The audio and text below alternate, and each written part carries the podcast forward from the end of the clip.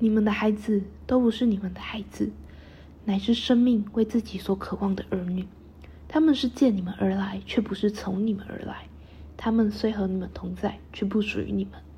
你们可以给他们以爱，却不可给他们以思想，因为他们有自己的思想。你们可以硬币他们的身体，却不能硬币他们的灵魂，因为他们的灵魂是住在明日的宅中，那是你们在梦中也不能想见的。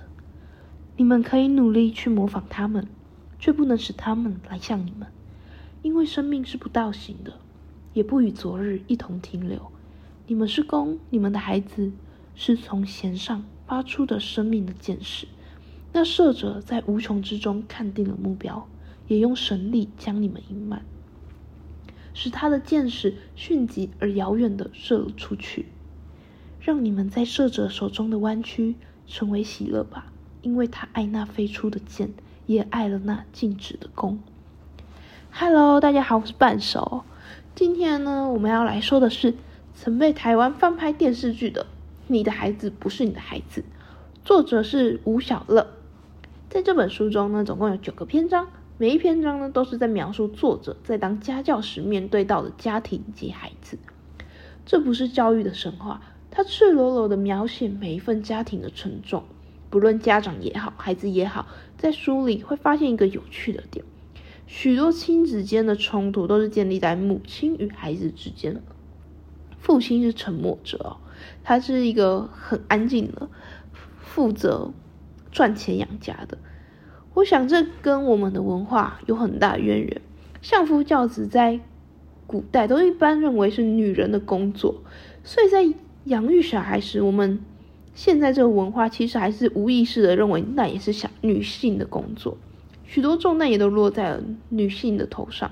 但如果你看这本书时，会发现其实父亲他其实也是一个无能为力的角色，他只负责赚钱。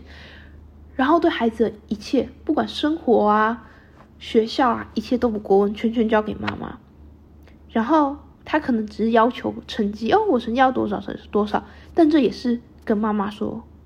然后由妈妈去要求小孩子来取悦一个爸爸。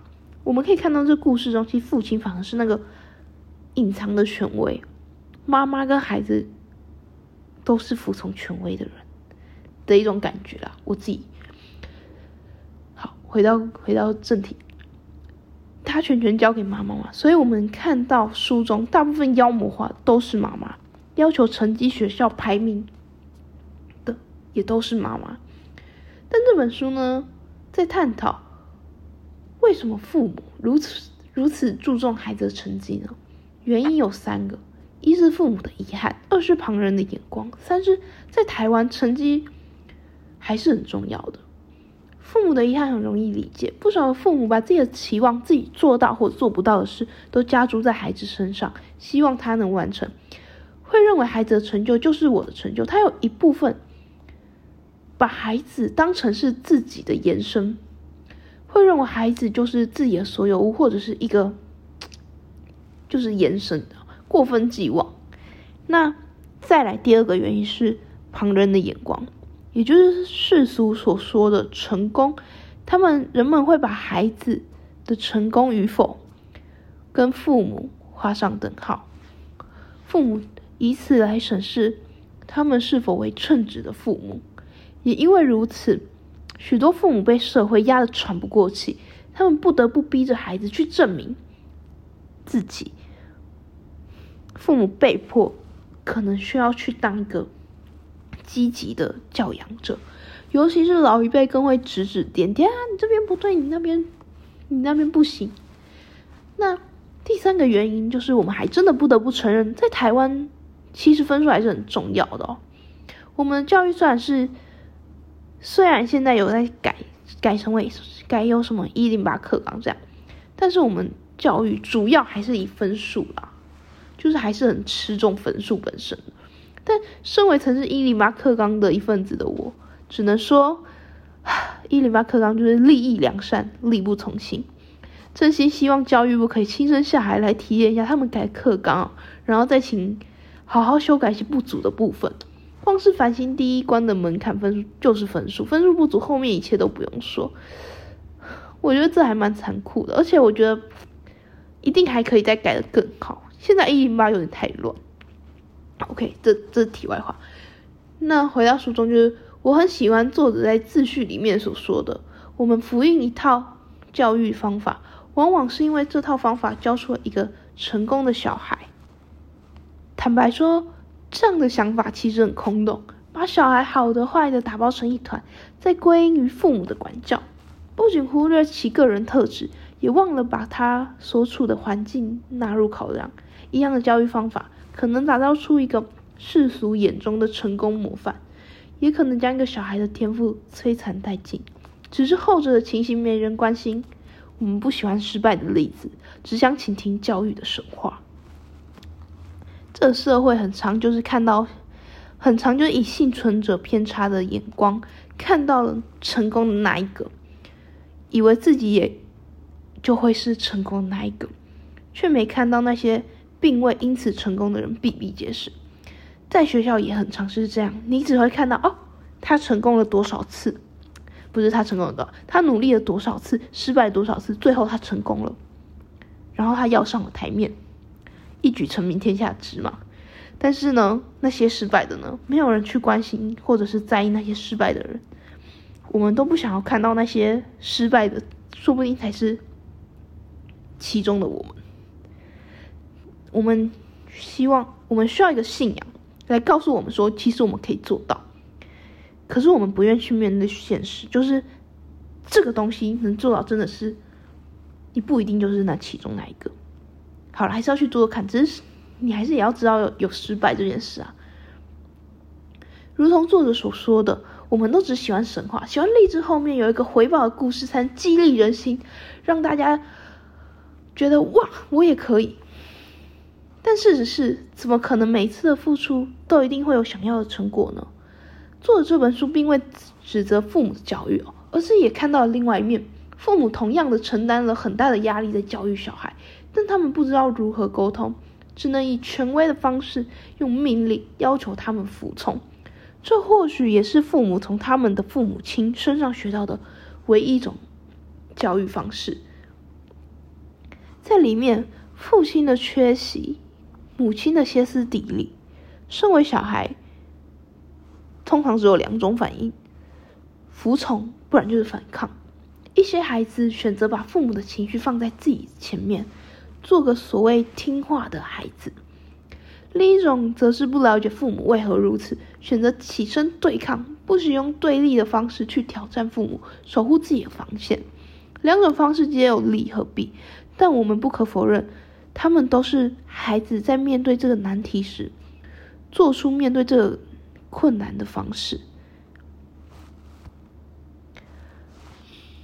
这让我想到一句话：卢梭曾经有写，在他的《论教育》里面曾经写到。现行的教育对孩子是残忍的，我们逼迫他们为了虚无缥缈的以后而牺牲近在眼前的需求，用各种限制加重孩子的负担，让他受苦，为了永远享受不到的遥远的幸福做准备。其实，在你的孩子不是你的孩子的书里面，你也会看到父母一直都在拉扯：我到底是要让孩子开心自由的去长大，还是要让他为了未来比较？不辛苦，而现在要求他，父母很常在这两个地方陷入挣扎。他既希望孩子是开心的，但是社会又不允许，因为他害怕孩子的开心可能会为他未来带来辛苦，甚至更辛苦，所以他们会要求孩子在同在青少年的时期就先要求成绩。其实你可以看到，这边的父母是担心孩子长大之后会吃苦，于是宁可选择在他们还可以保护他们、保护他们的时候，就先要求他们吃苦，希望他们长大的路可以好走一点。你说这不对吗？天底下应该也没有父母会希望孩子吃苦的，可是，在某方面，他们也牺牲了一些特。特质，这是一个现行教育很矛盾的地方，到底是要要求未来，到底是要为了去追求未来的幸福而放弃现在，还是应该活在当下？而未来的事，未来再说，都是一件很没有绝对答案，却是一个很令人不知所措的问题。这也是我觉得这本书中可以让我们开始去想的。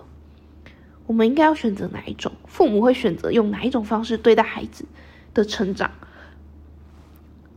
这本书适合那些在童年受过伤的大人。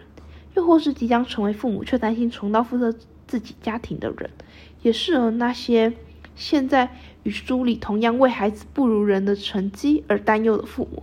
在这里，我想送上书中的一句话：这些故事之所以存在，是期待我们去凝视一个初衷，静下来，好好想想，把小孩带到这世界上的初衷。像是一脉不相承中的茉莉所言，事件。的最初，我们要的只是孩子健康快乐，最后我们的期待却无限制的扩张了开来，于是伤害就无可避免，我们也失去了最初凝视孩子的初衷。曾经在某个时刻，我们光是触摸小孩柔软的掌掌心就满足不已，我们可以不要再复制这些伤害。这是书中作者最后的。最后的后言在说的，希望大家可以去看这本书。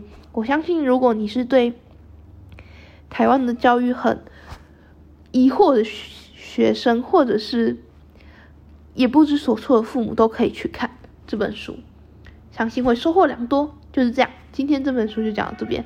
如果有其他建议，可以在下方留言告诉我。对，就是这样，拜拜。